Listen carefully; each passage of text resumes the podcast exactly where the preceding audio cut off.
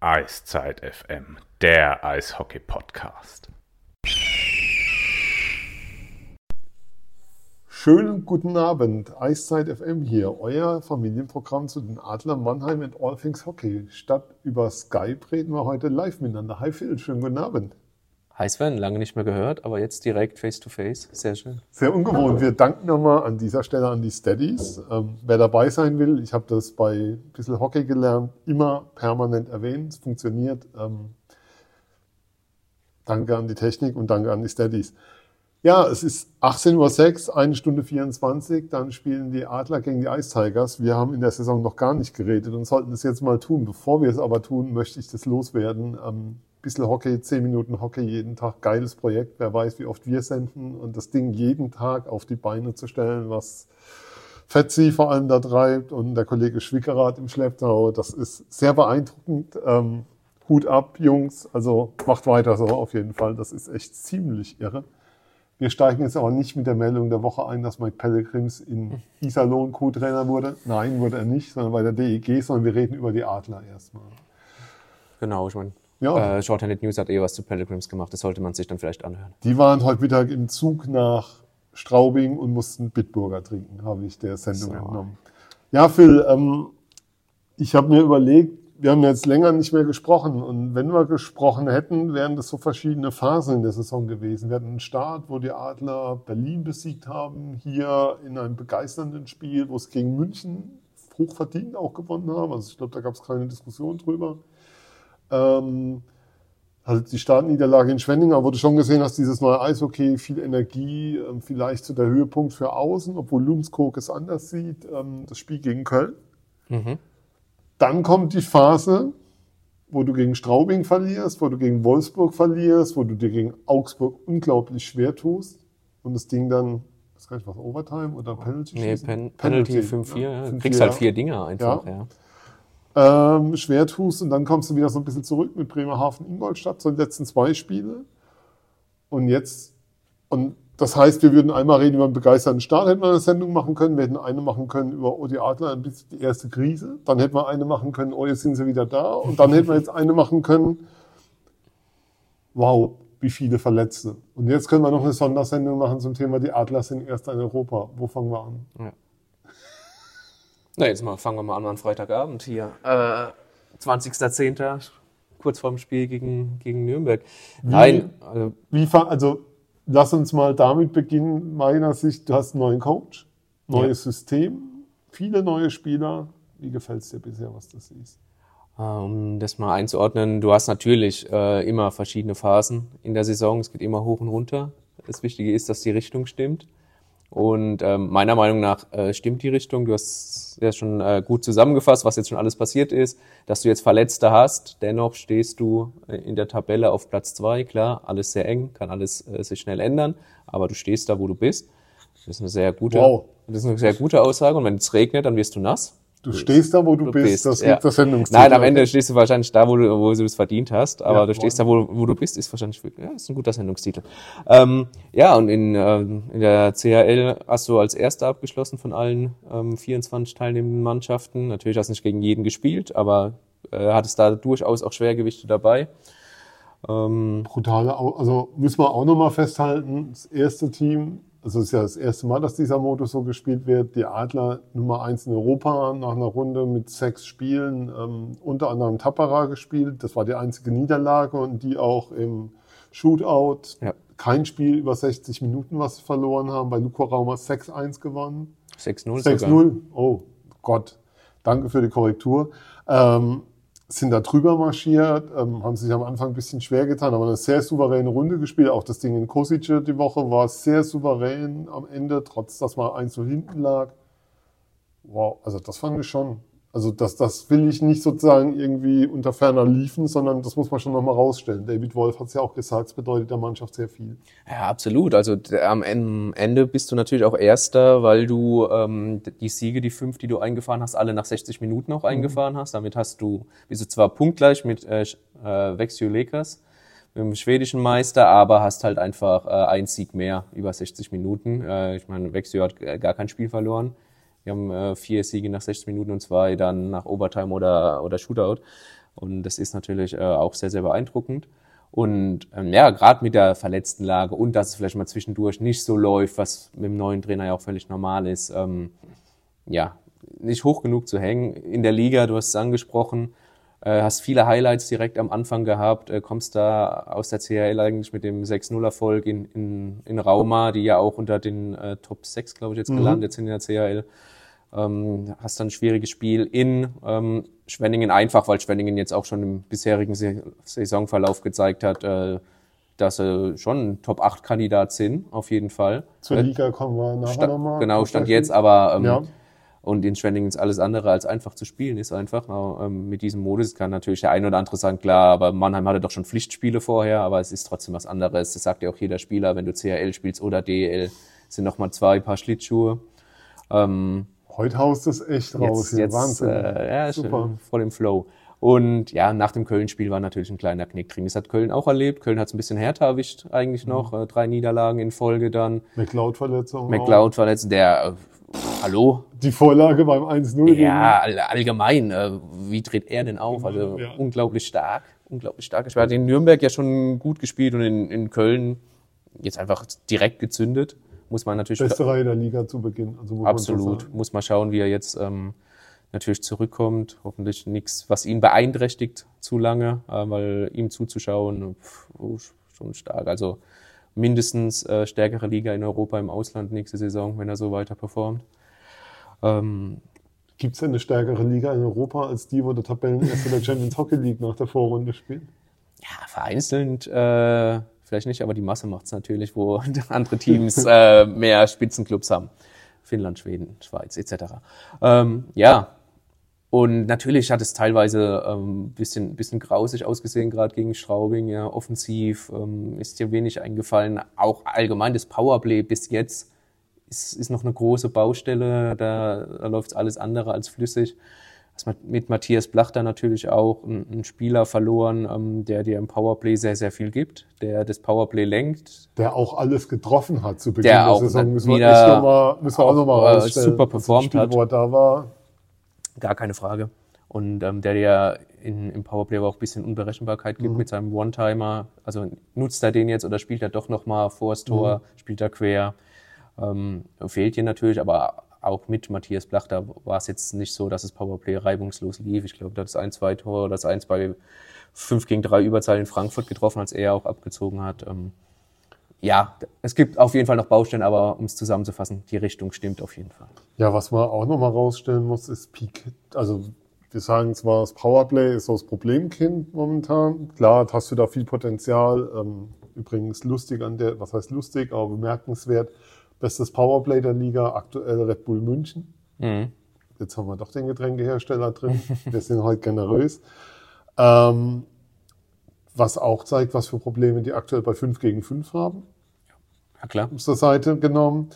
Aber ähm, starkes Penalty-Killing der Adler diese Saison. Also zwei Unterzahltore jetzt wieder in Kosice. Ähm, sehr, sehr gut einfach wie sie da arbeiten, wie sie da spielen, wie sie da auftreten, die Aggressivität, mit der sie das vollführen, das ist, das ist schon sehr stark. Wenn ich mir übrigens jetzt die Verletzten anschaue, sind das alles vier, also Leubel, Blachter, Swartz, McGinnis, sind das alles vier Unterzahlspieler. Klar. Ja, ja, absolut. Also sieht, man sieht einfach, wie tief der Kader ist. Ich meine, das hieß auch vor, vor der Saison, du hast 16 Spieler, die vergangene Saison Powerplay gespielt haben und nicht viel weniger die, die äh, PK gespielt ja. haben. Also da, die Rollen zu finden, ist natürlich auch nicht so einfach für, für so einen Kader. Jetzt hast du mehr junge Spieler drin, mhm. da ist es vielleicht auch ein bisschen einfacher, die Rollen zu verteilen. Ähm, klar, aber wenn du jetzt auch sagst, PK ist so stark, keine Frage. Ähm, ich habe aber witzigerweise bis zu von der Statistik her nicht mal das stärkste Powerplay. Mhm. Straubing ist dann noch beispielsweise vor dir, zumindest vor dem Spieltag ganz oben. Ähm, zeigt aber auch, dass du ein bisschen Probleme hast bei 5 gegen 5, dass du da auch vielleicht das ein oder andere Tor einfach für ein Spitzenteam zu viel schluckst.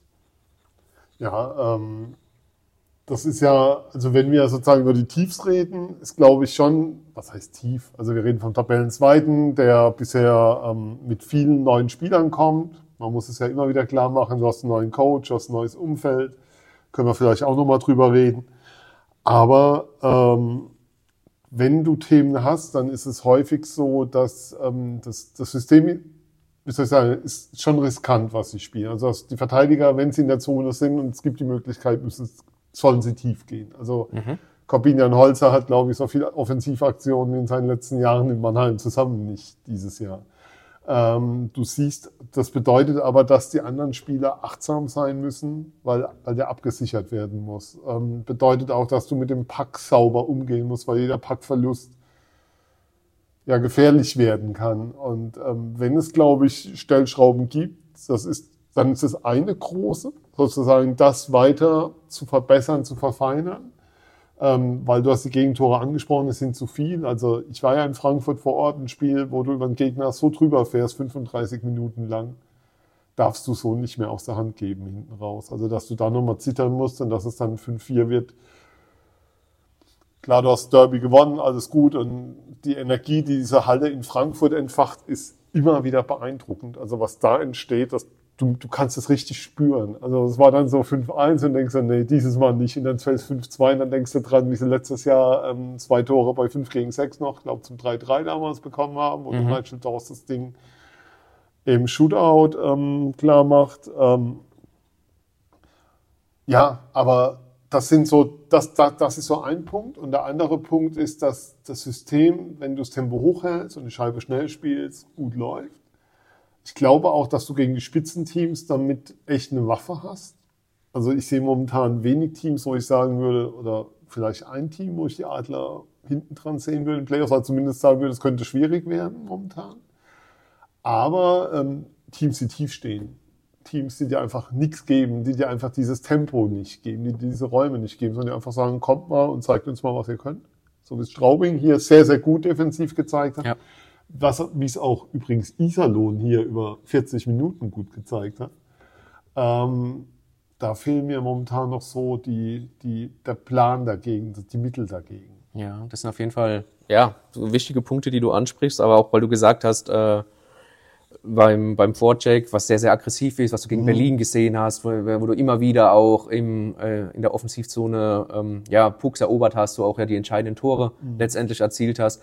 Ich habe ehrlich gesagt auch mit dem, bei dem Spielsystem damit gerechnet, dass äh, die Adler öfter in Konter äh, geraten äh, oder mhm. äh, dem Gegner Konter äh, zugestehen, und zwar mit 2-0, 2-1, wie auch immer. Ähm, das ist dann doch relativ selten der Fall, aber ähm, was ich ja schon gesagt ja. habe, du bekommst trotzdem zu viele Tore bei ähm, 5 gegen 5, was dann auch einfach ähm, ja, an der Verfeinerung, an der Abstimmung mhm. dann, ähm, dann liegt. Aber noch ein Satz zu, zu Corby Holzer, du hast ihn angesprochen, so viele Offensivaktionen, ähm, ja, wie die ganzen Jahre zuvor in Mannheim nicht, äh, absolut. Habe auch kurz mal nach dem Spiel gegen Ingolstadt vergangenen Sonntag mit ihm, ihm sprechen können, habe ihn da auch gefragt, ob er da das sein System ist, aber da fühlt er sich äh, ja, äh, pudelwohl. Und hat er gemeint, ja, absolut. Äh, fünf Verteidiger, fünf, fünf Stürmer, äh, er blüht da schon, schon auf. Es macht halt jede Menge Spaß und ist mit viel Laufbereitschaft, viel Laufarbeit äh, verbunden, aber jeder ist bereit, äh, das zu gehen, weil man sieht ja, was am Ende dabei rauskommt. Und das ist Stand jetzt äh, Erfolg. So wie man sehen kann. Dass du natürlich schöner spielen kannst, das hat der David Wolf nach dem, nach dem Sieg in Kosic, um mal kurz zu springen, auch gesagt. Es ist nicht immer schön, was wir spielen, aber erfolgreich. Und wenn jetzt noch das Schöne dazukommt, ja, umso besser. Wobei ich schon noch mal rausheben möchte, ähm, dass die Mannschaft, der Einsatz ist, ist, also sozusagen, wir reden zwar über das Schönspielen einerseits, aber der Einsatz ist komplett da. Also Ingolstadt am Sonntag war Hardford Battle ist ja das Wort, was mir im Englischen dazu einfällt. Und sie haben den Kampf komplett angenommen, haben das Ding gewonnen. Mir fällt eine Szene ein, wo David Wolf sich mal reinwirft und eine Scheibe noch irgendwie mit einem Hechtsprung rauszieht. Ähm, da passt ganz viel. Bei den Gegentoren ist mir ein Punkt noch wichtig wir sehen starke Torhüterleistung. Also Felix mhm. Brückmann mit einer überragenden Saison bisher. Man sieht mich eifrig nicken. Ja, ja. absolut. Ähm, aber auch zur Arbeitseinstellung, ist, ich glaube, das ist das auch, was Johann Lundskog äh, ganz, ganz wichtig ist, äh, eine hart arbeitende Mannschaft zu sein, was ja nicht heißt, dass, äh, dass man keinen schönen Pass mhm. oder wie auch immer keine technischen Finessen einbauen kann. Aber hart arbeiten, wie die Arbeiterstadt Mannheim auch ist, wie er immer wieder sagt, ähm, der, der Stadt angepasst, ob dem Rahmen ja. jetzt angepasst, wieder eine andere Frage, aber der, der Stadt und den Zuschauern angepasst. Also der Raum, in dem wir hier sitzen schon, das ist jetzt Das eher, ist auch Arbeiter, eher, eher Arbeiter, Arbeiterraum. Arbeitertreff. Das ist eher schmucklos, ja. Ja, ähm, ja, aber das ist auch ganz wichtig und das sieht man aber auch jedes Spiel, egal ob du jetzt Tore schießt, ob du Spiele gewinnst oder verlierst, es ist absolut immer zu sehen.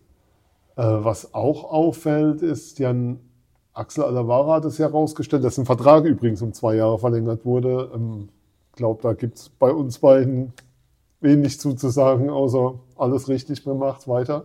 Lass den Mann arbeiten.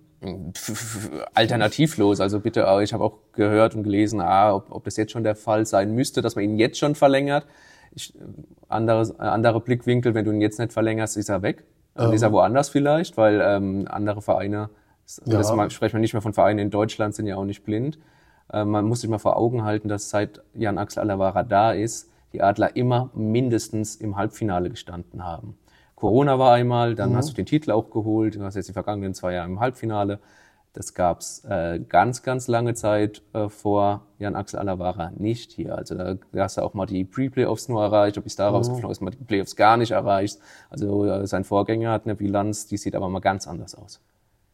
Wobei, ich vergleiche nicht ähm, ein Luxusauto mit einem Gogo-Mobil. Aber ja, aber nee, die Bilanz sieht Nein, anders aus, die Mittel, ja, nee, schon klar. Das, das ist auch für mich nicht der Maßstab. Für mich ist auch das Signal wichtig, weil jetzt natürlich schon die Planung längst begonnen hat für die kommende Saison. Ja, und man, man muss auch mal festhalten, ähm, Johann Lundskog ist der erste Trainer, den ja. Jan Axel Alavara ausgewählt hat. Er ist zusammen damals mit Pavel gekommen. Pavel hat ihn ja auch vorgeschlagen. Er hat ihn ja auch schon damals in Wolfsburg trainiert. Ähm, er war ja sein. Spieler. Auch Co bei ihm dann. Und ähm, ja. genau, und dann kam äh, Bill Stewart als Feuerwehrmann und dann noch dieses eine Jahr, wo man auch sagen kann, das hat Axel Alavara mitgetragen, aber es war jetzt nicht äh, seine präferierte Wahl. Und jetzt Johann Dunskog ist sein mhm. erster wirklich ausgesuchter Trainer. Ja, dann ist ja auch klar, es gab ja dieses Gerücht mal, dass Stuart ähm, Manager werden soll hier. Oder Möchte, ja. Der Wunsch, war eher der Wunsch von ihm dann am ja. Ende des Tages. Ähm, da haben wir uns ja damals auch in der Sendung sehr klar zu geäußert, nachdem das Thema aufkam. Das kam ja sehr, sehr, also kam ja nicht sozusagen aus dem hohlen Bauch raus, sondern hatte ja eine Begründung. Ja. Ähm, insofern starke Verlängerung, gute Verlängerung gibt es kein Deut irgendwas dran. Ähm, ja, jetzt zu dem Punkt, an den ich wollte. Ähm, er hat gesagt, vor der Saison, der wichtigste Punkt für ihn bei der Verpflichtung neuer Spieler waren erstmal bewegliche Verteidiger. Mhm. Und das ist für mich auch tatsächlich so mit das Auffälligste, wenn ich jetzt dieses Team sehe, mit welcher Geschwindigkeit zum einen hinten rausgespielt wird, aber auch mit welcher Geschwindigkeit die Verteidiger jetzt in der Lage sind, mit gegnerischen Stürmern mitzugehen. Ja, absolut. Ähm, klar, du hast hier und da noch ein bisschen Probleme im Aufbau, was glaube ich aber auch ganz normal ist, wenn du komplett vier neue ähm, aus, ausländische Spieler auch in der Verteidigung hast, die den Aufbau einfach übernehmen. Ähm, ja, und heraussticht, wenn wir jetzt beim Punktaufbau sehen, aber auch ein, ein äh, John Gilmore, der auch... Äh, Gilmar, bitte. Gil, Gilmar, äh, Gilmar. Im, Im, hohen Norden Gilmar, hier Gilmore. Ja, ähm, ja der äh, die meiste Puckzeit auch hat. Also den, die Zeit, die er den Puck am Schläger kontrolliert führt, äh, ist er Nummer eins von der Liga. Äh, Habe ich vorher nachgeguckt. Und äh, ja, mit seiner läuferischen Fähigkeit ist es natürlich auch äh, eine absolute Waffe. Jetzt kann man sagen, Gegner können sich darauf einstellen, dass er oft den Puck auch dann führt, sollte der Aufbau äh, nicht über ein, zwei Stationen oder wie geplant laufen. Ähm, ja, stimmt, aber es ist halt aber auch schwer, ihn dann trotzdem aufzuhalten. Auch wenn du weißt, dass er den Puck in, in die Offensivzone tragen kann, halt ihn erstmal auf. Also das ist gar nicht so einfach. Ähm, ich war ja immer großer Fan von Mark Katic in seinem Skating. Ja. Gilmore ist nochmal ein anderes Level. Ja, witzig, dass du das sagst. Ich habe ja auch immer gesagt, wenn ich, Mark Katic war ja dann auch ja. abgangmäßig, ich sage, ja, wenn ich was vermisse bei ihm, dann seine läuferischen Fähigkeiten und sowas sieht man einfach nicht oft in der Liga, aber pff, also Gilmore packt wirklich nochmal einen drauf, also das ist schon Also die ersten zwei Schritte allein, was da in Geschwindigkeit ja. kommt, der Antritt, Wahnsinn, also wirklich, wirklich Wahnsinn. Ähm, es gab einen Spielertausch. Ja. Taro Jensch, hier meistens überzählig, ähm, ging nach Iserlohn und für ihn kam Yannick Broske. Wie schätzt du es ein? Ja, aber man muss auch dazu sagen, ähm, Taro Jensch hat die ersten drei Spiele gespielt. Mhm. Hat jetzt wohl nicht die Argumente geliefert fürs Trainerteam, um ihn dann auch in den, in den kommenden, es waren dann glaube ich sechs Spiele, inklusive Champions Hockey League nochmal ein, zwei Spiele drauf, ich glaube eins, äh, ihm da ähm, ja, nochmal einzusetzen. Und dann hat man sich an den Tisch gesetzt und hat gesagt, was ist das Beste? Dann kam es zu diesem Tausch. Äh, Taro Jentsch gab es ja auch schon ähm, nach der Saison und auch schon vor der vergangenen Saison ähm, das Gerücht, dass ähm, er vielleicht nach Iserlohn ausgeliehen wird. Also diese mhm. Verbindung mit Iserlohn gab es immer. Und ja, auf der anderen Seite, du hast jetzt ihn getauscht, mehr oder minder, getradet, wie es auch so schön heißt, in Nordamerika vielleicht, gegen Yannick Broske und du bist dadurch halt flexibler geworden. Du hast einen U23-Spieler geholt. Taro Jensch war ja kein U23-Spieler mehr. Sprich, du hast jetzt mit Simon Thiel und Yannick Broske vorne im Sturm zwei mhm. U23-Spielern, hast rein theoretisch mit Paul Meyer, Fabrizio Pilo und Aki Chambor, ähm, der bisher in Biedigheim ausschließlich eingesetzt wurde, äh, drei U23-Verteidiger. Drei Spieler muss auf dem Spielberichtsbogen haben, um die komplette Aufstellung zu haben, als kurzer Reminder. Und da bist du einfach ein bisschen flexibler. Ähm, stellt sich die Frage jetzt aber eh nicht durch die Verletzten. Ja. Da stellst du, guckst du, dass irgendwie zwölf Stürmer vielleicht aufs Eis bekommst. Aber rein theoretisch, wenn alle fit sind, bist du natürlich durch den Schach so ein bisschen ähm, flexibler einfach. Und Yannick Brossel, klar, am Anfang performt man immer meistens auf hohem Niveau und dann pendelt sich irgendwo ein. Man darf nicht vergessen, er ist 20 Jahre alt, da spielt die Konstanz natürlich auch noch eine große Rolle. Aber wie er es bisher gemacht hat, mit viel Einsatz, mit äh, guten Skills auch, ähm, hat er auf jeden Fall auf sich aufmerksam ja. und gemacht und Eigenwerbung betrieben. Also war ja auch gegen Ingolstadt dann auf dem Eis, zwei Minuten in der Crunch-Time. Mhm. Ähm, muss man auch nochmal sagen. Also es war ja auch so, dass Lundskog gesagt hat, er will seine Spieler dann belohnen in dem Moment. Und das kann, das kann sie nur, sie können nur wachsen, wenn sie, wenn sie die Aufgaben auch bekommen. Und er ihnen diese Chance gibt, sich da zu beweisen. Ähm, ein Spieler, der sozusagen zu Lasten von Taro Jensch hier sich stark präsentiert, oder überraschend stark, war, ist Max Eisenmenger. Den hatte ich ehrlicherweise bei den Verpflichtungen damals, kann man ja sagen, war so mein Gedanke. Hä? Also so, was, was ist denn der Sinn dahinter? Was sehen die in ihm? Und ich glaube, es hat keiner so, so richtig verstanden. Und wie er jetzt hier auftritt, zu dem starker Unterzahlspieler, ähm, was das erste Mal dann gegen Berlin auf dem Eis, dann direkt, glaube ich, erste Schläger, also erste Scheibe dran, direkt das Tor gemacht. Und hat sich seitdem eigentlich in die Mannschaft gespielt, muss man sagen. Absolut. Er war ja, hat ja dann nochmal in Frankfurt gespielt, also Berlin-Frankfurt, war dann nochmal kurz raus und hat dann ähm, ja, wieder, wieder aufs Eis gekommen und war da auch, hat die ersten fünf Spiele vier Scorer-Punkte gemacht, zwei Tore, zwei Assists. Ähm, sein fünftes Spiel dann erst in Bremerhaven bestritten, also auch punktemäßig im Schnitt. Äh, einer der mhm. produktivsten Stürmer, aber auch äh, wie er spielt, du hast es angesprochen, äh, in Unterzahl stark, am Bulli stark, ähm, sehr körperlich, sehr läuferisch stark, schwedische Schule äh, ja. sieht man da natürlich auch. Ähm, ja, äh, mehr als eine Alternative. Und ähm, das deutet er an, hat nach Bremerhaven kurz äh, mit ihm sprechen können, da hat er auch gesagt, ja, wenn er die Chance bekommt, versucht er die einfach mhm. zu 100 Prozent zu nutzen.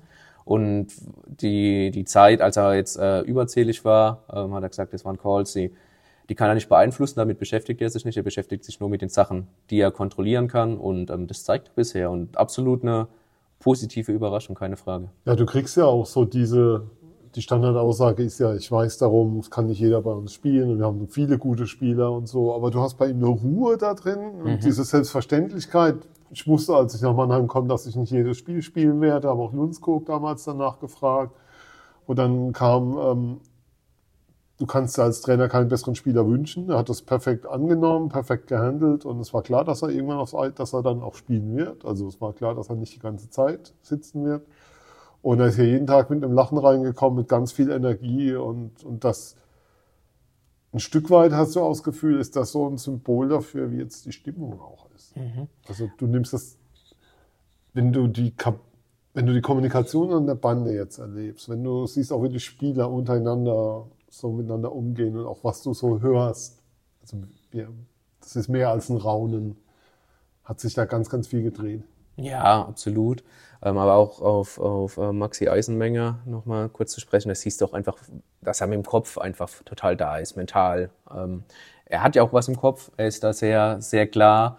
Und ähm, er hat ja vergangene Saison in der zweiten schwedischen Liga gespielt, ist ja von Augsburg aus der DL hingewechselt und hat auch ähm, mir gesagt, das war in seinen Augen kein Rückschritt, sondern er wollte einfach an ein paar Fähigkeiten arbeiten. Das hat er in der zweiten schwedischen Liga am besten gesehen in dem, in dem äh, Fall. Und ähm, es war die schwedische Liga sehr jung, auch äh, viele Spieler drin, die auch mal von der NHL dann gern gedraftet werden, die dort ihre Chance bekommen, ähm, da den Weg gehen. Und ja, er, er hat einen klaren Plan im Kopf und äh, wie du auch gesagt hast, lässt sich da nicht aus der Ruhe bringen. Man muss auch sagen, er hat, glaube ich, in der vergangenen Saison auch nur 18 Spiele gemacht mhm. aufgrund einer Verletzung und ähm, ja, performt trotzdem. Und das ist schon, schon stark. Auffällig ist, ähm, die Adler haben so viele Spieler geholt. Ähm, da ist unter anderem zweifacher Stanley Cup Champion dabei. Mhm. Über den haben wir bisher noch kein Wort verloren. Es ist jetzt ungefähr 25 Minuten reden wir, glaube ich.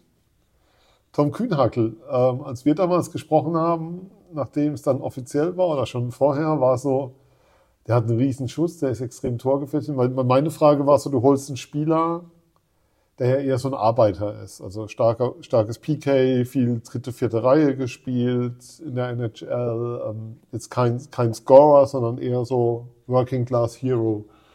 Ähm, stellt Axel auch immer wieder raus, wenn er über ihn spricht. Äh, wie siehst du ihn bisher? Ja, genau so. Also wenn jetzt äh, einer von ihm jetzt erwartet hat, dass er die Liga auseinanderschießt, dann hat er sich mit Tom Kühnhagel im, im Vorfeld wahrscheinlich nicht beschäftigt. Er ist aber schon so, er auch äh, beim Trainerteam, was man so mitbekommt, der Go-To-Guy. Also du kannst mhm. ihn in jeder Situation bringen. Im Powerplay bringen sie ihn momentan nicht, aber ich glaube, da kannst du ihn vor dem Tor auch hinstellen. Das hat er auch in der Nationalmannschaft schon bewiesen, dass er da definitiv auf dem Niveau ähm, scoren kann. Ähm, ja, ist, was er macht, hat Hand und Fuß, das sieht man. Ähm, hat auch vielleicht ein bisschen gebraucht, um, um ein bisschen reinzukommen. Andere Liga, andere Mannschaft, klar, anderes Umfeld. Ähm, ist aber auch immer besser ins Rollen gekommen, bis er dann äh, angeschlagen, gefehlt mhm. hat. Wir gehen jetzt beide davon aus, dass er gegen Nürnberg heute Abend äh, spielen wird. Haben wir jetzt keine Aufstellung vorliegen, aber jetzt einfach mal unsere Vermutung und dann ja. sehen wir ja gleich, ob, ob, ob die auch stimmt. Ähm, ja, er blockt Schüsse, er ist in Unterzahl stark, er ist auch äh, wirklich schnell. Ähm, Chris Bennett ist, der, ja, das sieht man mit dem ja. bloßen Auge, weil er der schnellste im, im Kader, vielleicht sogar der schnellste der Liga, keine Noch Ahnung. Als Gilmore. Und vielleicht nicht vom Antritt, aber von der Endgeschwindigkeit. Ja. Aber Tom Kühnhackel ist, äh, was ich so gehört habe, gar nicht viel, viel hinten dran. Und ähm, das siehst du auch oft bei, bei Umschaltmomenten, dass er da ähm, dabei ist. Hast auch bei seinem Tor gesehen gegen Augsburg. Aber ich denke, wenn du jetzt, wenn er so mit 10 bis 12 Saisontoren am Ende einläuft, vorausgesetzt, er bleibt natürlich auch von Verletzungen verschont, äh, dann ist, bringt er dir genau das, was du, was du ähm, ja. dir vielleicht erwartet hast, äh, was, ja, was, was man von ihm erwarten kann und Playoffs ist, steht bei mir ganz groß hinter dem Namen Tom Kühnhack. Ich glaube, dass er da nochmal dir ein, ein, richtiges Extra gibt, äh, nochmal, wenn er da fit ist, ähm, ja, dir helfen kann, sich von anderen Mannschaften einfach abzuheben. Ich glaube auch, dass das ein Riesenfaktor in der Kabine ist, so einen Spieler zu haben. Einer, der so viel gewonnen hat, ähm, wo ja auch klar war, Axel hat es ja bei euch im Podcast gesagt, ähm, er hat sehr früh die Zusage gehabt von ihm, als er in Schweden war und später wäre es wohl nicht mehr möglich gewesen. Ähm, ihn dann noch zu verpflichten, weil er dann einfach einen, so einen Vertrag bekommen hätte, den Mannheim ja, nicht mitgegangen. Den Mannheim nicht matchen kann. Matchen hätte können, ja. Aufstellung ja. ist da. Tom Kühnhagel spielt nicht. Ähm, erste Reihe Fischbuch, Eismenger, Henny Kanen. Zweite Reihe Proske, Godet, Wolf. Mhm. Dritte ähm, Plachter. Plachter ist zurück. Hoppla. Lindenway, Chris Bennett. Mhm. Und vierte Reihe Safran und Thiel. Hätte ich jetzt äh, aufgrund auch der Pressemitteilung, die gekommen ist, heute Nachmittag, äh, so nicht gedacht. Ja. Da stand ja auch drin, neben Blachter, ja. McInnes, äh, Swartz und so weiter fällt jetzt auch Leubel aus. Kühnhagel war da nicht Kühnhagel wurde nicht erwähnt, deswegen ja. hat man eher gedacht, okay, Kühnhagel spielt vielleicht heute Abend, aber dass Blachter jetzt zurück ist. Ähm, ist aber jetzt man, hat, man, hat sowas, man hat sowas schon gehört? Ganz kurz, ist ja. über Flashscore gewesen, nicht die offizielle DL. Okay, okay. Aber dann, dann gut, dass du es einwirfst, dann ja. war es vielleicht auch falsch. Wir glaube werden ich, sehen. Glaube ich nicht, weil wir werden sehen. Und ähm, Macht ja, jetzt die Sendung irgendwie nicht kaputt, nein, aber denke ich ähm, auch. egal, aber wichtig wäre, dass einer, wenn einer von beiden wieder da wäre, wird Auf jeden Fall. Fall. Und wie gesagt, wenn Blach da, ähm, da ist, umso besser. Es war schon ein bisschen abzusehen, dass er vielleicht früher zurückkommen kann als mhm. die drei Wochen, die kolportiert waren. Ähm, ganz kurz noch zur Aufstellung. Eisenmenger in der nominell ersten Reihe hat er sich absolut verdient. Wir haben davor über ihn gesprochen. Ähm, und auch Boske neben äh, Gaudet und Wolf hat er auch er hat zwischen, neben Leubel und Wolf in der, in der CHL gespielt, aber ja. auch die logische Konsequenz jetzt, nachdem äh, Leubel leider Gottes äh, verletzungsbedingt ausfällt. Über so Spieler wie Yorkie Packer, Murray, Way, braucht man eigentlich gar nicht groß reden. Die machen einfach eher dafür, wofür sie da sind. ja, äh, mit, mit mal mehr auffälliger, Ja. mal weniger auffälliger. Ähm, Linden Way ist bisher, finde ich, für den großen Namen, also viele Assists, also macht vieles Gutes, was nicht so auffällig ist. Aber so, wie soll ich sagen, an dem Faktor, dass du sagst, oh, der ist jetzt gerade auf dem Eis und das passiert, kann noch, geht noch. Da ist noch Luft. Ja, Um ja. mal Ähm, ich glaube auch bis zu seinem Tor gegen Iserlohn hat Johann Lundskog auch gesagt, bis, er war nicht zufrieden mit seiner Leistung bis hierhin. Wir auch noch nicht so. Ja. Wir erwarten uns auch mehr. Ähm, und das, obwohl er so viele Assists gemacht hat, auch weiterhin Assists gibt. Ähm, aber stimmt schon, äh, an seiner Präsenz vielleicht ein bisschen auf dem Eis oder, wie du sagst, auch Torgefährlichkeit. Äh, wer in der KL, in der defensiv geprägten KL so viele Tore schießt, von dem kann man es auch in, in der DL absolut erwarten. Ja, ähm, du bestehst aber dennoch nochmal Ja. Reminder auf dem zweiten, Ja, auf dem zweiten Platz. so. Ne? Also ich meine, wenn das noch kommt, ja, Ich hab dann Ja, ähm, wird's für, die, Ma- für Mannheim natürlich noch schöner. Aber klar, ähm, wir müssen da natürlich drauf schauen und das fällt auf, keine Frage. Aber lass uns noch mal einen Satz zu den Verletzungen sagen, weil was für mich so extrem auffällig ist bei der Summe, die du hast dieses Jahr, das sind alles Verletzungen, die im Spiel entstanden sind. Ich glaube, Kühnhackel ist der Einzige.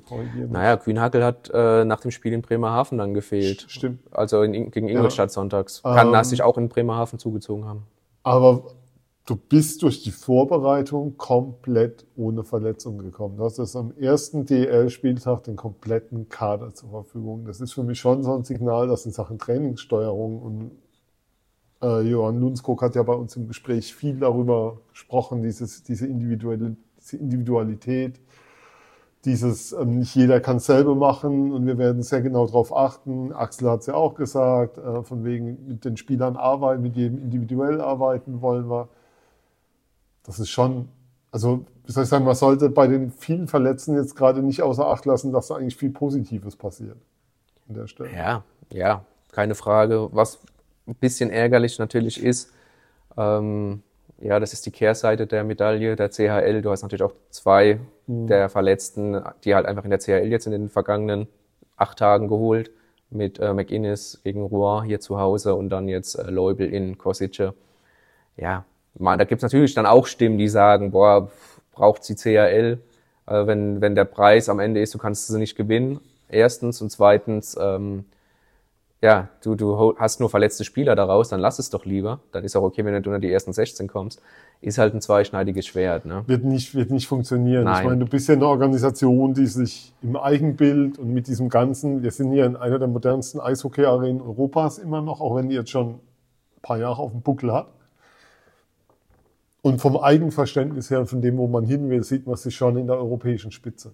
Also der Anspruch ist schon ähm, europäische Top 10 oder so. Und wie du es dann sagst, es sind ja alles Verletzungen, die im Spiel entstanden sind. Es ist nicht wegen falscher Trainingssteuerung oder sonst Ja. irgendwas, sondern du kriegst halt einfach blöde Schläge, Pucks, was auch immer ab, Checks.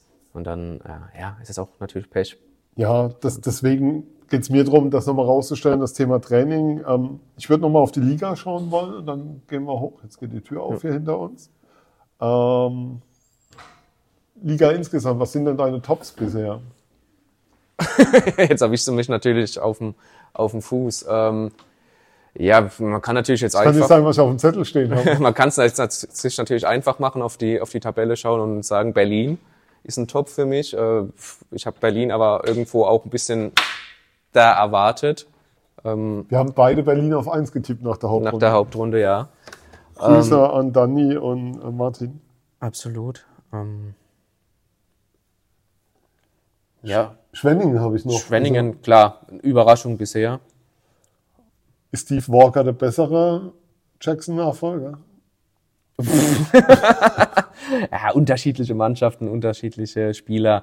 Nee, ich glaube, er ist äh, jetzt momentan der beste Coach für Schwenningen. Weil ich Den- finde vom System den, her. den sie sich ähm, äh, hätten wünschen können, Mhm. auf jeden Fall. Auch der in den vergangenen Jahren halt hinter der Bande in Schwenningen stand, weil er versteht, stand jetzt, wir haben Mitte Ok- oder Ende Oktober, ähm, auf dieser kleinen Eisfläche in, in Schwenningen äh, sein System so anzupassen, dass sie da auch wirklich einen Heimvorteil haben. Das war in den vergangenen Jahren fast nie der Fall, auch unter Harry Grice, der dann eher ein bisschen auch abwartender gespielt hat.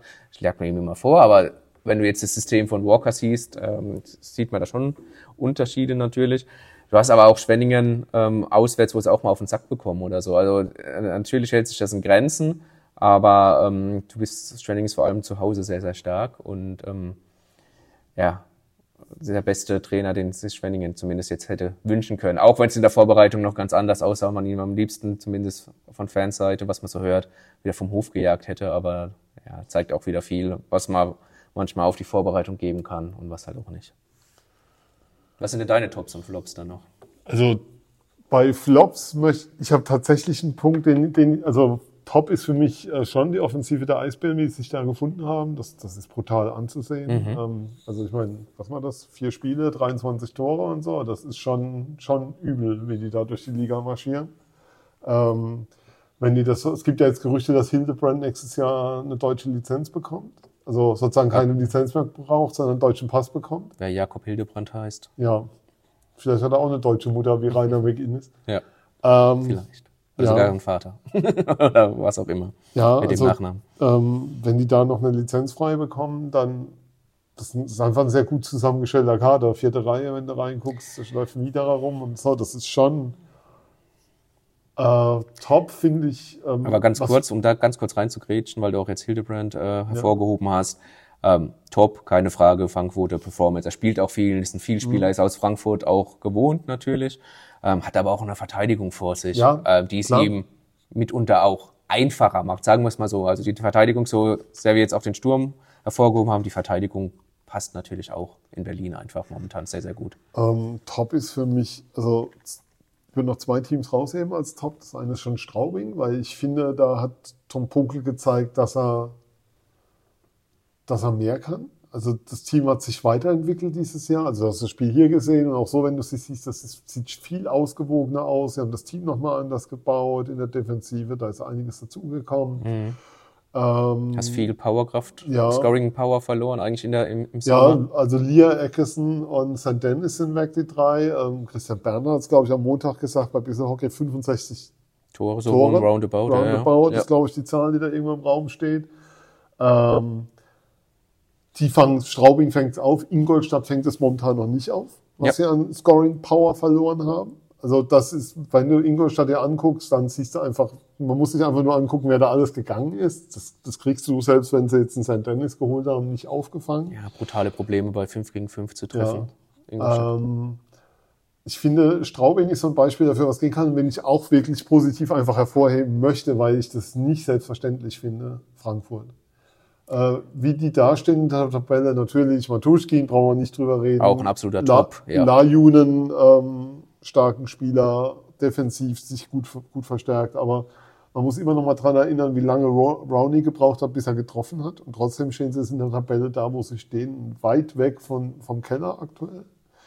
Ähm, bei den Flops würde ich schon ähm, zum einen tatsächlich, ich will es ja einfach mal ansprechen, ich finde, wir haben jetzt zwei Auswärtsspiele der Adler gehabt in Bremerhaven und Wolfsburg was Magenta im Norden an Kommentierung bietet bei den Spielen, ist, ist weit entfernt von dem, was mein Anspruch ist, wie ich ein Eishockeyspiel kommentiert sehen will, um es mal so zu formulieren. Da ist, da werden viele Sachen erzählt, die einfach vollkommen einfach nicht passend sind. Da geht es mir gar nicht mal drum. Es kann nicht jeder einen Rhythmus vom Spiel so wiedergeben, wie es ein Fetzi kann oder ein Alex Kunz kann.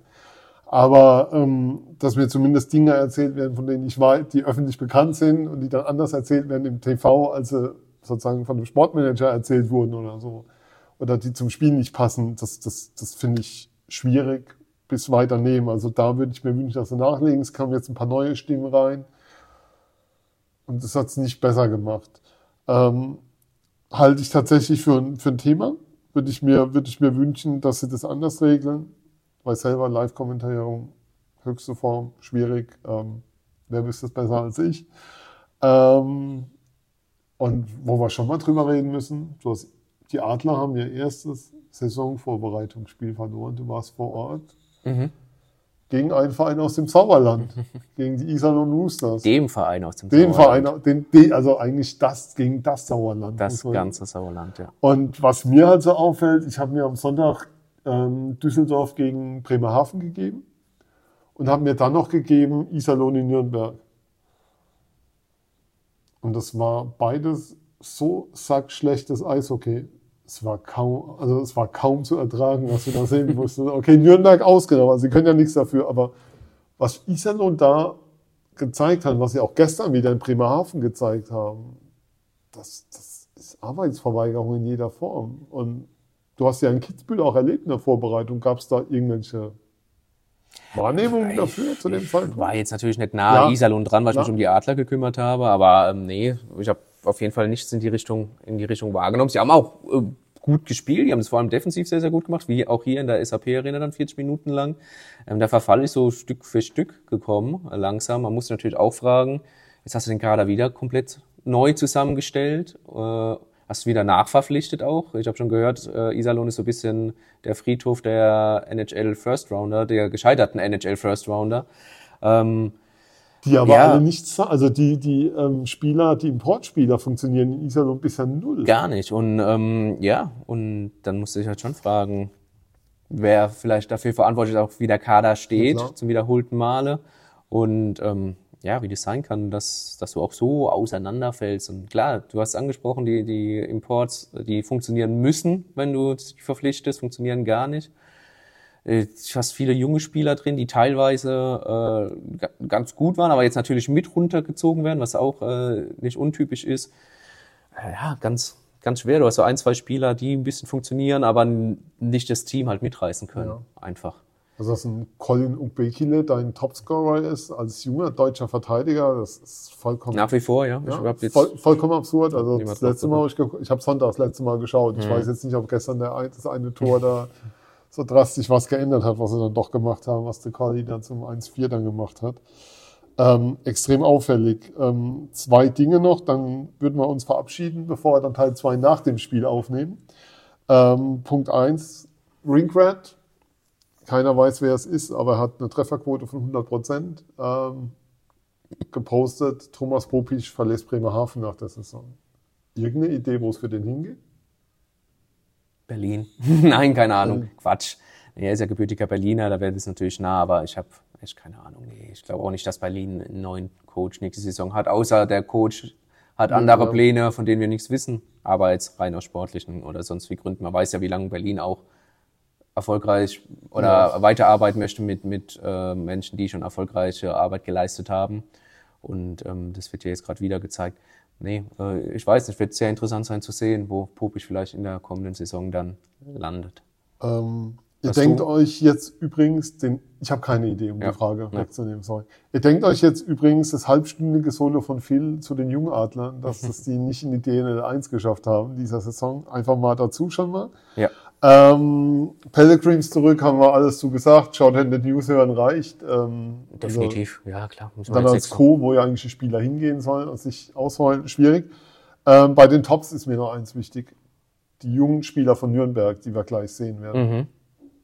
Fantastisch, was da in Nürnberg. Angeblich der geringste Etat der Liga, was man von da hört. Dreieinhalb bis vier Millionen ist halt die Summe, die im Raum steht. Klasse. Ja, Großartig. Rowe, der Coach, hat ja auch gesagt, äh, er, er gibt ihnen die Zeit, er gibt die, ihnen die Möglichkeit, sich zu entwickeln. Wenn wir halt mal ein Tor kassieren, wenn sie auf dem Eis sind, dann ist es so. Aber wie sollen sie sonst lernen? Finde ich sehr, sehr vorbildlich. Er, er müsste das nicht machen. Ähm, natürlich ist er auch ein bisschen gezwungen, das so zu machen, aber er setzt es sehr, sehr gut um und bin ich ganz bei dir. Nürnberg, ähm, echt top. Und wenn wir gerade bei den Tops sind, du hast mit Tuschkin, Lajuen angesprochen, natürlich auch mit sehr, sehr viel Eiszeit in Frankfurt. Ähm, spielen da teilweise mit, mit vier, viereinhalb Verteidigern, was jetzt reine Eiszeit angeht. Ähm, wird natürlich auch zeigen, wie lang kannst du das äh, durchhalten. Wir haben jetzt Mitte Oktober, spielst du das bis März durch, bis dann vielleicht unter den ersten acht oder unter den ersten sechs. Und dann kommt aber die heiße Phase, wo es dann Best of Seven geht.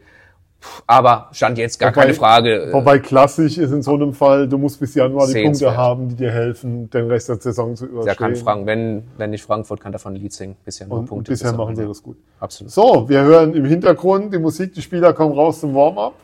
Wir sind auch durch mit Runde 1. Wir hören uns nachher wieder. Bis Warm dann. sind wir. Let's Warm go. sind wir jetzt. Bis dann. Ciao, ciao.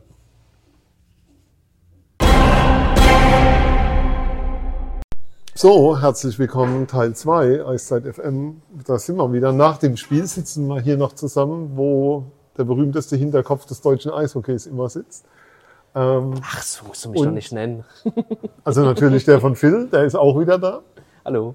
Phil, wir haben 6-2 gesehen, aber es war kein 6-2, würde ich sagen. Nee, was nicht. Äh, war deutlich enger. Nürnberg hat spielerisch gut gemacht, hat lange, lange Zeit mitgehalten bis zum Ende des zweiten Drittels. Äh, man muss auch sagen, das zweite Drittel klar, ausschlaggebend, aber Mannheim vor allem, weil Mannheim einfach sehr, sehr äh, effektiv im zweiten Drittel gespielt Ja. hat. Ersten zwei richtigen Torchancen, gleich zwei Tore gemacht. Ähm, ja, war so ein bisschen der, der Schlüssel. War eine überzeug also ich fand es eine sehr überzeugende Leistung, zwei Tage danach mit der kurzen Bank und allem, was da war. Also das war schon, man hat es auch an der Reaktion des Publikums gemerkt. Klar, Nürnberg, die alte Rivalität noch aus Anfangs DL, aus den ersten Meisterjahren und so, aber das war schon, also mich hat das heute sehr überzeugt. Vielleicht sogar mehr als so ein, so ein spielerisch brillantes Ding, weil du halt zwei Tage nach dem CHL-Spiel das hattest. Das war schon stark.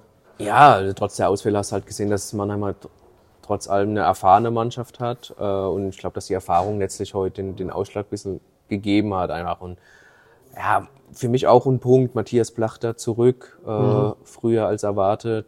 Durfte eben noch kurz mit ihm sprechen, hat auch gesagt, er hat sich einfach körperlich gut gefühlt, er hat gut mit den Physios gearbeitet und ähm, wollte der Mannschaft dann auf jeden Fall auch auch helfen. Und ähm, ja, das hast du direkt gemerkt. A, natürlich, wie er den Puck bewegt, wie sicher er am, mit, der, mit der Scheibe am Schläger ist, das ist kein Geheimnis. Und auch seine Pässe, wie er die Seitenverlagerung gehabt hat und so, das hat im Spiel äh, noch eine ganz andere Note gegeben und halt gerade den Adlern sehr, sehr gut getan.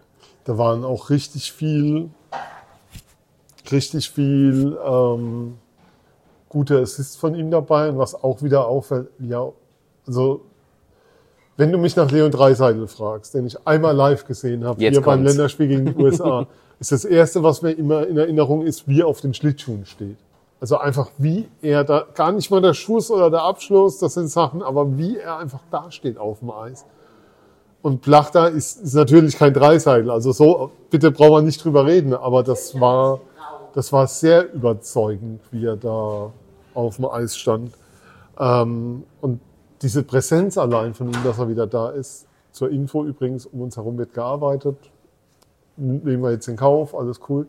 Ähm, allein schon, dass er da war. Und du hast auch gesehen, er hat nicht jeden Schuss genommen. Er ist bei weitem noch nicht bei 100 Prozent. Aber diese Übersicht, die hat, wie er es 2-0 aufgelegt hat, äh, wie, wie dann dieses, dieses Tor von Linden Way entstanden ist, wo sie da 3 auf 1 gehen, dann in dem Moment, das sind Sachen, ja, Wahnsinn, also super. Ja, wobei man jetzt sagen muss, mit 100 Prozent, er war jetzt ja auch nicht ewig raus, ne? Ja. Äh, knapp zwei Wochen, nicht ganz. Aber ähm, ja, klar, ähm, selbst da ist noch Luft nach oben und dass, dass er Präsenz hat, dass er ein Spiel steuern kann, davor hat man es schon vor dem Spiel und das hat er jetzt heute Abend einfach wieder gezeigt. Ähm, ja, zum Spiel eigentlich gibt's relativ gar nicht so viel zu sagen. Sonntag geht's weiter in Düsseldorf, muss man sehen. Aber wenn wir auf die Liga schauen, dann sehen wir halt auch ähm, sechste Niederlage in Folge bei München. Ja, Glaubst du, dass das da noch lang ruhig bleiben wird? Dafür bin ich zu weit weg von München. Äh, so wie ich München kenne, ist es da öfters ruhig als laut. Aber äh, ja, klar äh, kann das München nicht gefallen, wie es äh, momentan läuft und äh, mit den Niederlagen. Ich glaube, diejenigen, äh, die näher dran sind am Eishockey dort, äh, denen war schon klar, dass das nicht so reibungslos läuft und vielleicht nicht so Jackson-like ist jetzt in, in dieser Saison, zumindest am Anfang. Das sind wir ja immer noch in Aber der es ist ja Saison. relativ wenig Abgänge, muss man auch mal sagen. Aber dass es jetzt so läuft, um den Satz noch zu Ja. Ende zu bringen, haben es vielleicht äh, wirklich dann vielleicht keiner gedacht oder wirklich nur die allerwenigsten. Und ähm, ja, sechs Niederlagen mit inklusive Champions League Spielen, schon sehr, sehr bitter und nicht München-like einfach. Der letzte Sieg von München war am 5. Oktober gegen Iserlohn. Und selbst das war ein Spiel, Das waren 4-0, ne? Ich mich richtig erinnere. ja, wo Iserlohn jede so Menge Chancen hat liegen lassen. Ja, ja, ja. Das war der letzte Sieg. Seitdem, nada. ja Ja, ist natürlich Läu- nur ein läuft Beispiel. nicht in, ja. in München momentan, aber von der Qualität her auf dem Papier. Vielleicht sind sie einfach dieses Jahr mal nicht dran. Vielleicht geht dieses Jahr der Titel nicht über München, aber das kann in, in paar Sehr- Wochen schon ganz wieder ganz anders aussehen. Es gab ja auch mal DL-Teams, die von sehr weit hinten noch Meister wurden, die auch aus Bayern kommen. Selten, aber sowas gibt's ja. Ja, man erinnert sich dran. Ja, ansonsten würde ich dann tatsächlich noch ein bisschen weg von der Liga gehen wollen, noch ein bisschen auf andere Themen schauen wollen. Ich hatte es vorhin gesagt, stellt euch einen halbstündigen Monolog von Phil vor. Aber die Jungadler nicht in der Elite-Liga der DNL. Was bedeutet das? Ja, ist, ist was, was es noch nie vorher gab. Äh, die Jungadler sind seit Gründung der Liga 16 Mal Meister geworden. Ähm, sind es, glaube ich, dreimal nicht geworden oder zweimal sogar. Äh, das ist ein herber Schlag. Es ist was, was nicht äh, zu den Zielen und zu den Ambitionen von den Jungadlern natürlich passt. Ähm, wir, haben, wir zwei haben noch nicht drüber gesprochen, aber ähm, die Jungadler sind natürlich mit einem sehr, sehr jungen Team mhm. angetreten. Sie treten immer mit dem jüngsten Team der Liga an. Es steht zwar U20-Liga drüber, es ist aber eine, ähm, ja, eine verkappte U18-Liga eigentlich. Jede Mannschaft ist im Schnitt 17, irgendwas Jahre alt. Die Jungadler sind 16,8 Jahre alt im Schnitt. Ähm, keine Entschuldigung, weil immer noch viel Talent in dieser Mannschaft steckt. Ähm, es aber nicht geschafft haben, einfach Konstanz reinzubringen. Also sie haben es auch nie geschafft, bis am ersten Doppelspieltag, Wochenende, äh, zwei Spieltage am Stück zu gewinnen, haben eher auch mal zwei verloren, wenn ich an die zwei Heimspiele gegen Krefeld denke. Sie haben auch am letzten Spieltag, wo es dann sozusagen um alles ging, wo dann auch Paul, Paul Meyer und, und Noel Safran, der ja. doppelt getroffen hat am, am, Son am vergangenen Sonntag in Landshut. Da haben sie 1-3-0 gewonnen, eins dann nach Overtime verloren. Hätten sie gewinnen müssen nach Overtime mhm. halt. Äh, ja, und dadurch sind sie rausgerutscht, sind in diesen zwei äh, Siebener-Gruppen nur Fünfter geworden, Vierter hätten sie mindestens werden müssen. Um nochmal kurz aber auf die Situation mhm. zu sprechen zu kommen, was die Jungadler natürlich auch als Problem haben. Unabhängig davon, alter Jahrgang mhm. sind, ist der 2004er Jahrgang. Muss man sich mal durch den Kopf gehen lassen. 2004 ist schon ein alter Jahrgang in der U20, aber gut. Jetzt muss ich kurz überlegen, was ich 2004 gemacht habe wurde ich gerade eingeschult, genau. Sehr gut. Ja, ah, ja. zusammen ist es ja. ja, ja Wahnsinn, Schade, dass wir in einer Klasse waren. ähm, ja, davon hatten die Jungadler noch zwei. Mit Noel Safran waren es dann am vergangenen Wochenende drei äh, 2004er und im 2005er Jahrgang, eigentlich dem, dem jungen Jahrgang noch, äh, hast du Spieler verloren, wie eben Paul Meyer an die Adler, wie Kevin Bicker, der in der fünften Runde von Detroit gedraftet wurde, an, an Frankfurt, Linus Brandl, der nach Straubing ging, bisher zwar in Landshut in der zweiten Liga eingesetzt wird, aber trotzdem steht er nicht mehr zur Verfügung. Zur Einordnung Linus Brandl, Topscorer der vergangenen U20 mhm. DNL-Liga, Kevin Bicker, Topscorer in, in den Playoffs. Und das sind halt jungen Jahrgang, den du dann mit 2006er, teilweise mit 2007er dann ersetzen mhm. musstest. Und wie gesagt, letztendlich war es die Konstanz, die, die gefehlt hat. Und ja, ich, ich habe schon gehört, ist ein verlorenes Jahr für die Jungadler tue ich mir ein bisschen schwer, das Mitte Oktober schon zu sagen. Man muss halt jetzt einen Weg finden, die Jungs, auch wenn es jetzt nicht in dieser Top-Division, in den Top 8 spielen, trotzdem zu fördern und zu fordern. Ja, ist aber auch eine Frage jetzt für die U18-Nationalmannschaft, ähm, was das angeht. Die Jungadler stellen das größte Kontingent an Spielern. Bald ist WM, die sollen ja wieder aufsteigen. Ähm, schwierig, wenn du nicht sozusagen die Top-Competition hast und bei einer WM auf einmal performen sollst. Ja, also die WM ist ja im April, also die U18-WM ist ja immer ein bisschen später, das dauert noch. Ähm, ja, wird man dann sehen, ob die Jungadler das mhm. größte Kontingent dann tatsächlich stellen. Also ähm, du hast auch noch andere ganz gute Spieler äh, in, in, in, natürlich in anderen Mannschaften, in denen gute Arbeit geleistet wird. Ähm, aber natürlich ist es ein Problem, wenn du nicht diese Top-Herausforderung hast. Du musst jetzt halt schauen, kriegst du es übers Training hin, kriegst du es vielleicht über Freundschaftsspiele, sonst was hin. Und ohne jetzt ähm, das andere abzuwerten, das an, mit dem anderen meine ich die Qualifikationsrunde, denn die müssen die Jungadler jetzt spielen. Sie müssen jetzt äh, sich qualifizieren für nächstes Jahr, um da einfach unter den besten äh, Mannschaften der U20 Division 1 zu sein. Und äh, das muss jetzt auch erstmal schaffen. Ja. Und das kann natürlich auch eine Herausforderung für diese junge Mannschaft jetzt sein, an dem sie wachsen kann, ohne dass sie jetzt gegen die, die besten äh, in Deutschland spielen, die in dieser U20-Liga sind. Sprich auch, die halt teilweise einfach zwei, drei Jahre älter sind als du. Daran okay. kannst du jetzt dann halt auch ja, wachsen, wie gesagt. Am Wochenende geht's gegen Iserlohn, habe ich auf dem Würfel gesehen. Ja. Iserlohn aufgestiegen, eigentlich so zusammengeblieben, äh, altes, altes Wir Team. Wir Kinderbesuch. Ja. Alles gut, lass mal. Aber ich bin 2004 eingeschult worden, das ja, kann nicht meins gewesen nee, sein. Auch nicht ja. Meins sein ja. Ähm, ja, äh, ein älteres Team, ein, ein vergleichsweise altes Team äh, für gegen die Jungadler. Gegen die haben sie zweimal gewonnen. Ähm, Und das muss jetzt auch wieder der Anspruch sein einfach. Also ich glaube schon, du kannst ja immer Wettbewerb aufbauen, kannst Leistung aufbauen. Richtig. Ich glaube, es geht jetzt natürlich auch darum zu zeigen, dass man besser ist als das, was man in dieser Runde gezeigt hat. Also das muss jetzt schon das Ziel und der Anspruch sein. Ich glaube, das hat auch die gesamte Organisation, weil der Gedanke, dass du dich nicht für die Top-DNL qualifizierst nächstes Jahr, Ja, das Absurd. ist nicht, na, kann, das brauchen wir nicht diskutieren. Ja, In der Nebenhalle der SAP Arena spielen die Jungadler. Da spielen aber auch die Damen der Maddox ähm, in der DFEL. Da sind bisher sechs Spiele gespielt. Sie haben vier gewonnen, ähm, zwei verloren. Ähm, die zwei Niederlagen waren daheim gegen Berlin. Sie Ausgerechnet. Ein bisschen überraschend, muss man sagen. Vor allem die zweite mit 1 zu 6. Das war schon eine Klatsche, die man da sonntags eingefangen hat. Die Siege gab es gegen Planek, was keine Überraschung ist. Der Rekordmeister ist dieses Jahr wirklich unten anzusiedeln in der Tabelle. Also wir müssen einfach gucken. Da ist dann ein großer Umbruch stattgefunden und es gab eben die zwei Siege in Amsterdam bisher. Ähm, wenn ihr morgen Abend Zeit habt, Nebenhalle geht's gegen Ingolstadt, ähm, den großen Rivalen, den man in dieser Halbfinalserie besiegt hat letztes Jahr. Ähm, es waren fantastische Spiele ähm, und am Sonntag dann auch wieder gegen Ingolstadt in der Nebenhalle der SAP Arena. Ich habe hier auf dem Zettel noch zwei Punkte. sehe ich. Nee, den zweiten Punkt siehst du nicht, der ist nämlich auf der Seite, wo nichts steht. Ich sehe Punkte, ja. Ich sehe Punkte. ähm, Nationalmannschaft, Deutschland Cup, Mhm. steht da auch bald an. Ist dann DL-Pause. 9. No- Donnerstag, 9. November geht's los. Diesmal in Landshut. Frauenturnier ist auch da. Also Frauen spielen auch im Deutschland Cup mit. Parallel. Ähm, Nominierung.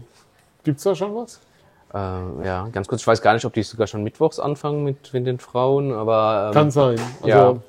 aber zur Nominierung, ähm, bis jetzt habe ich noch nichts groß gehört, außer dass äh, Harry Kreis äh, dem DEB, also dem eigenen Verband, kurz Rede und Antwort stand und da gesagt hat, ähm, dass er Spieler dabei haben wird, die bei der WM waren, aber auch viele Spieler, die ähm, die sich nochmal zeigen können für, die, für die anstehende WM. Ich meine, du hast halt auch nur den Deutschland Cup. Im Februar hast du zwar nochmal eine Maßnahme, da wird es wieder gegen die Slowakei gehen in diesem U24, U25 dieses äh, Duell. ehemals Team Peking, die Älteren erinnern sich So, so nach dem Motto, genau. losging, ja. Mit, äh, mit Deckelung im Alter einfach. Ähm, und ja, äh, er hat gesagt, es wird auch die eine oder andere, der eine oder andere wird sich äh, vielleicht die Augen reiben, wer dabei sein wird. Das, darüber kann man jetzt nur spekulieren. Es wird in Landshut jetzt sein, das ja. also glaube ich erwähnt. Ähm, da wird vielleicht auch der ein oder andere gebürtige Landshuter vielleicht auch scharf drauf sein, ein Länderspiel zu machen. Man muss es abwarten, ähm, aber es wird hauptsächlich wohl genutzt werden, um auch ja den den Pool bisschen zu erweitern. Äh, sprich in dem Sinn nicht, dass es äh, Debüts geben wird en masse, aber Spieler, die jetzt bei der WM nicht dabei waren, Harry mal kennenlernen und wieso dann jetzt bei der Nationalmannschaft Da geht es ja noch eher drum, so Abläufe gucken. Exakt, Und, ja. Weil du musst ja auch vorbauen, ähm, bei der WM werden alle spielen, wer, wer, Wer kann, kommt wer aus Nordamerika, etc., wer wer, ist kommt, wer kommt dazu. Das alte Spiel. Ja, ganz Oder das alte klassisch. Lied. Aber, ähm, ich will nochmal zurück zum ersten Teil, weil wir saßen oben nebeneinander heute beim Arbeiten, beim Spiel und ähm, wir haben die Neuzugänge der Adler durchgegangen und dann spielt da unten Markus Hennigane und ich sag zu dir, über den haben wir keinen einzigen Satz verloren und das ist, ich will nicht sagen, aber schon ein herausragender Neuzugang, den die Adler da wieder zurückgeholt haben nach einer kurzen Phase. Ja, keine Frage. Ich liebe die Art und Weise, wie Henny Kane auf dem, auf dem Eis agiert, äh, mit wie viel Leidenschaft er einfach spielt. Äh, mit dem Puck weiß er auch noch was anzufangen. Gerade zu Beginn der Saison hat er, glaube ich, auch, ich glaub, verbessere mich gerne, vier Scorer-Punkte in fünf Spielen oder sowas. Also war da auch vorne direkt mit dabei, geht immer dahin, wo es weh tut, schont weder sich noch den Gegner. Äh, eine absolute Bereicherung und ich war richtig happy, als es hieß, Markus Hennigan kommt zurück. Und da vielleicht noch ein Punkt, äh, der ist beim, diejenigen, die es beim Adler-Check vielleicht nicht gehört haben, ähm, es wurde ja dann die Ausländerlizenz frei, nachdem Ryan McInnes den deutschen Pass bekommen hat. Und dann war es auch so, dass zum Beispiel Jordan Swartz ähm, und andere zu Axel Alavara gegangen sind und gesagt haben, ah, wie ist es denn mit, mit Markus Hennigan? Könnte man den nicht holen? Und hat äh, Axel auch gemeint, ja, perfekt, über den hat man es eh. Und ähm, ja, und dann wurde er verpflichtet und das zeigt natürlich, wie gut er dann auch in, in diese Mannschaft reinpasst. Äh, nicht nur als Spieler, sondern halt auch als Mensch. Ja, ist auch wirklich ein extrem cooler, angenehmer Typ, der dann auch im Interview, wir haben es ja damals zur Verfügung gestellt, glaube ich. Ähm, es hat ja mal ein Interview mit ihm, wo es auch nochmal drum ging, ja, die Adler wollten dich ja damals behalten. Ja, aber ich wollte nicht, weil, weil es keine gute Phase war, in die er hier reinkam. Er kam ja damals ins Ende von Pavel, ähm, Übergang ähm, zu Stuart. Ja, und auch kurz vor den Playoffs, ja, ne, wo schon viele Muster Phase, festgefahren sind. Es hat ja lange sind. gedauert, bis er dann auch, wo alle gesagt haben, wer ist das, was kann der und was zeigt der und ja, ähm, lass uns noch kurz über so eine komische Liga reden, ähm, in den USA, die gestartet ist. Es ist Oktober der Paxu-Podcast sehr zu empfehlen, wer sich für die NHL interessiert. Ähm, fängt damit an, dass die zwei sagen, sie wollen noch gar nicht drüber reden, was sind vier Spiele gespielt. Ja. Und am Ende geht die Sendung anderthalb Stunden. Klassiker. Ähm, der übliche Klassiker, wer einen Podcast aufnimmt, kennt das. Wer mit mir einen aufnimmt, noch viel mehr. Ähm, Tim Stützle ist jetzt Topverdiener bei den Ottawa Senators. Du hast mit ihm ein Gespräch geführt äh, für, ja. die, für das Eishockey Sondern Sonderheft, ähm, das übrigens sehr empfehlenswert ist. Ähm, wie schätzt er es ein? Dass er, dass er Topverdiener ist? Ja, so macht das, macht das einen besonderen Druck für ihn? Äh, ja, äh, ja, nein. Ähm, er hat gesagt, er macht sich da keinen Druck. Druck hast du immer, äh, wenn du spielst, gerade wenn du die ähm, Rollen hast, gerade wenn du die Rollen hast, wie äh, die, die er halt einfach innehat. Und ähm, ja, also nein, es ist kein, kein besorgniserregendes Ding. Er, wer Tim Stützle kennt, er ist sehr, sehr ehrgeizig. Äh, er spielt an... Äh, nee, mach weiter. Also das Leute, ja. Leute. Um kurze Erklärung, es gehen hier Leute hinter uns vorbei, sehen, dass wir Mikros anhaben, dass wir was aufnehmen und reden einfach weiter. Aber egal, mach. Und was denn müssen das nicht zwingend tun hier? Müssen das nicht zwingend nee, tun. Nee. Aber egal, nochmal. Stützle, Verdienst. Ja, genau. Und, und wer, wer Tim kennt, äh, weiß natürlich, wie ehrgeizig er ist. Äh, er hat in der vergangenen Saison sein, sein, äh, seine Punkte pulverisiert, hat 90 Punkte mhm. äh, gescored und äh, arbeitet einfach sehr, sehr hart weiter an sich, was man jetzt auch zu Beginn der Saison sieht, hat jetzt jüngst auch drei Assists wieder geliefert. Äh, ist einfach ein Tränenangelpunkt äh, in dieser Mannschaft. Äh, Ottawa sehr, sehr jung allgemein, mhm. viele junge Spieler. Äh, bisschen Erfahrung dazu geholt. Sehr europäisch geprägt natürlich auch, Erfahrung jetzt dazu geholt.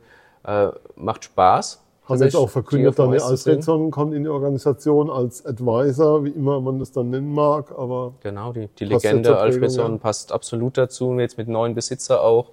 Ähm, frischer Wind einfach, aber auch was man sich einfach jetzt die vergangenen zwei, drei Jahre aufgebaut hat. Und um auf deine Fragen nochmal zurückzukommen, nein, äh, Tim macht sich genug Druck selbst. Äh, da ist die Geldsumme eigentlich äh, fast egal, was er noch gesagt hat, weil ihm natürlich auch in Anführungszeichen vorgeworfen wird, er jetzt vielleicht verzockt, zu früh den Vertrag zu unterschreiben, weil nach der vergangenen Saison hätte er eigentlich noch mehr äh, verlangen können. Er ist ein bisschen unterbezahlt, aber er hat gesagt, ja, auch darüber hat er sich überhaupt keine Gedanken gemacht. Wollen einfach alle nur einen fairen Vertrag unterschreiben und dann äh, aber auch so einen Vertrag, dass man eine gute Mannschaft zusammenstellen kann, weil am Ende zählt halt der Stanley Cup nur. Ja, als Leafs-Fan kann ich ein Lied davon singen, wenn junge Spieler sehr hohe Verträge unterschreiben, was das für den Rest des Teams heißt. Aber das wollen wir hier jetzt nicht weiter auswerten. Ein sehr junger Spieler, der auch nicht so schlecht ist, der noch keinen Vertrag unterschrieben hat und wo es auch noch keine Gespräche gab über die Woche der Eishockey News entnommen haben, ist Moritz Seider. Glaubst du, dass Seider nördlich oder südlich in den Zahlen liegen wird von Stützle? Ja, so in dem Bereich, ne? Ja. Irgendwie. Also ja, er hat ja auch. Ja, genau. 8,3. Stütze so im Schnitt 8,3. Ist natürlich anders gestaffelt. Ja. Verdient jetzt erstmal ein bisschen weniger, dann über die Jahre ein bisschen mehr. mehr ja. ähm, bei, bei Timmy und bei, äh, ja, Moritz hat ja auch schon gesagt, er würde auch ein bisschen auf Geld verzichten, wenn dafür der, das Team größere Chancen hat, einfach auf den Cup. Ähm, ja, da mache ich mir überhaupt keine Gedanken. Also er wird in dem Bereich liegen, ein großer Vertrag bekommen und ist damit der nächste Deutsche. Er hat ja jetzt schon eine große Rolle, aber mhm. das ist jetzt auch auf dem Paycheck äh, einfach äh, äh, nach, ja, nachschaubar, ich glaube, das ist ja. kein Wort, äh, nachschauen kann, auch auf dem, ja, oder auf, auf dem Paycheck ja. sichtbar ist dann, was für eine Rolle er im Team hat. Ähm, ja, und äh, überragend, wie, wie ein Tim Stütze, wie ein Leon Dreiseitel oder auch ein äh, Moritz Seider da drüben einfach agieren und auch ähm, ja, das deutsche Eishockey vielleicht auch ein bisschen sichtbarer über den großen Teichmann, aber auch wenn das sehr, sehr schwer ist, den, den Blick nach Europa dann ja, zu öffnen. Mir ist das nochmal klar geworden, Buffalo hat um einen Punkt die Playoffs verpasst mhm. im Osten. Und das Team, das einen Punkt vorne dran stand, ist ins Stanley Cup Final eingezogen. Florida. Florida ja. ist ins Stanley Cup Final eingezogen. Was nicht zwingend heißen muss, dass es Buffalo ja. auch geschafft hätte, aber, aber, aber verrückt, wie es, es ist nicht so abläuft, weit weg. Okay, ja. jetzt Florida anders gebaut, aber sozusagen dieses, diese Nummer, du bist vielleicht nur fünf, sechs Punkte von Playoffs weg. Das heißt, für den Playoffs, also selbst wenn du reinkommst, heißt das erstmal gar nichts im Sinne von, dass du nicht einen Lauf haben kannst. Weil ich glaube, dass die Jungs noch ein bisschen Zeit haben, dass die Ambitionen der Teams erst so für die nächsten Jahre aufgebaut werden, aber dass da dass das sehr, sehr gut was zusammenkommt. Wer auch stark gescored hat, weiß nicht, ob du dazu was sagen kannst, Marc Michaelis in der Schweiz in den letzten Spielen. Sehr mhm. auffallend. Ja, äh, ist, war ja verletzt in der, am Ende der vergangenen Saison, leider Gottes, hat ja sehr, sehr gut äh, bei den SCL Tigers gespielt in Langnau in der Schweiz und dadurch sich auch seinen Vertrag verdient beim, beim EV Zug, den Zweijahresvertrag. Ähm, hat hier im Sommer mit Tim Stützler und Moritz Seider tatsächlich äh, trainiert, ehe dann als erstes von den drei äh, abgereist ist, sozusagen aus Mannheim äh, Richtung Schweiz. Ähm, ein bisschen, was die Scorer-Punkte angeht, schleppend reingekommen in die Saison, ähm, aber trotzdem auf hohem Niveau natürlich. Und ähm, ja, wie du gesagt hast, hat jetzt die letzten Spiele, ich habe ich hab die Statistik nicht im Kopf, aber in jedem Spiel mindestens einen Punkt also richtig gut, richtig gut gescored. Also werden wir dann doch nicht so schnell wieder hier sehen, wie wir es mal gehofft hatten. Ja, jetzt also die, die Saison, die nächste Saison auch nicht und, und dann wird man wird man sehen, was sein persönlicher Plan ist und ähm, er ist auf jeden Fall in Kontakt mit den Adlern. Aber klar, wenn, wenn du in der Schweiz gut spielst, dann äh, nimmst du nicht gleich die erste Abbiegung Richtung DEL. Auch wenn Magenta Sport Reporter, Kommentatoren denken, dass Chris Bennett, nachdem er so einen guten Scorer-Streak in der Schweiz hatte, dann von den Adlern entdeckt wurde und dann verpflichtet wurde. Was haben wir noch zu sagen? Es ist 5 vor 11 hier, wir sitzen hier immer noch, ähm, wir sitzen immer noch im Pressekonferenzraum, es kommt gerade mal niemand rein, was ja auch mal schön ist, Türen gehen die ganze Zeit, also Nebengeräusche bitten wir zu akzeptieren. Haben wir noch was vergessen jetzt gerade in unserem Roundup? Schönes Wochenende. Ja, viel Spaß beim Hören. Äh, gute Fahrt nach Düsseldorf für alle, die da hinfahren. Ja. Ähm, nächstes Heimspiel kommt ein Samstag, also Samstag in der Morgen, also morgen, wenn ihr am 28. gegen Augsburg. Ich gucke gerade auf die Uhr, weil Freitag wird angezeigt, 20. Also nicht morgen, dann am 21., sondern am 28. gegen Augsburg. Und dann ist auch schon wieder Halloween, Derby, steht dann wieder ans erste Heimspiel gegen Frankfurt. Wir sagen, und wir kommen schneller wieder, als wir das letzte Mal damals, können wir noch sagen. Ja, aber das ist auch nicht so schwer. Doch, wir müssen uns schon Ziele stecken. Also ja, aber ich glaube, das ist ein Ziel, was wir, was wir, was wir mal erreichen können. können. Wir könnten ja nach dem Spiel gegen Frankfurt wieder, aber okay. Da ich im Schwarzwald sitze. Ja, der, Herr, Köhl, schauen. der Herr Köhl macht Urlaub, während ich dann hier hart arbeite, ja. meinen Hinterkopf wieder in die Kamera halten. Das Augen Leben, auf. Das Leben ist hart. Augen auf. Ja, ich habe irgendwas. Nee, alles, alles richtig gemacht, alles gut. Ihr Lieben, wir sagen vielen Dank fürs Zuhören. Ja, danke auch von mir. Und ähm, bis zum nächsten Mal bei EisZFM. Nochmal der Hinweis, danke an unsere Steadies. Äh, unterstützt uns gerne. Vielleicht mache ich da auch nochmal irgendwann nochmal was gesondert, keine Ahnung, oder mir was gesondert. Entschuldigung, nicht nur ich. Ähm, wir haben ja schon angedroht, Weihnachtsmarktbesuch dieses Jahr. Aber das werden wir dann sehen. Ich freue mich. Ja, du, wir freuen uns. Ähm, Wer bis jetzt noch dabei war, ihr seid die Größten. Bis ja. dann. Ciao. Ciao, ciao. Schatz, ich bin neu verliebt. Was?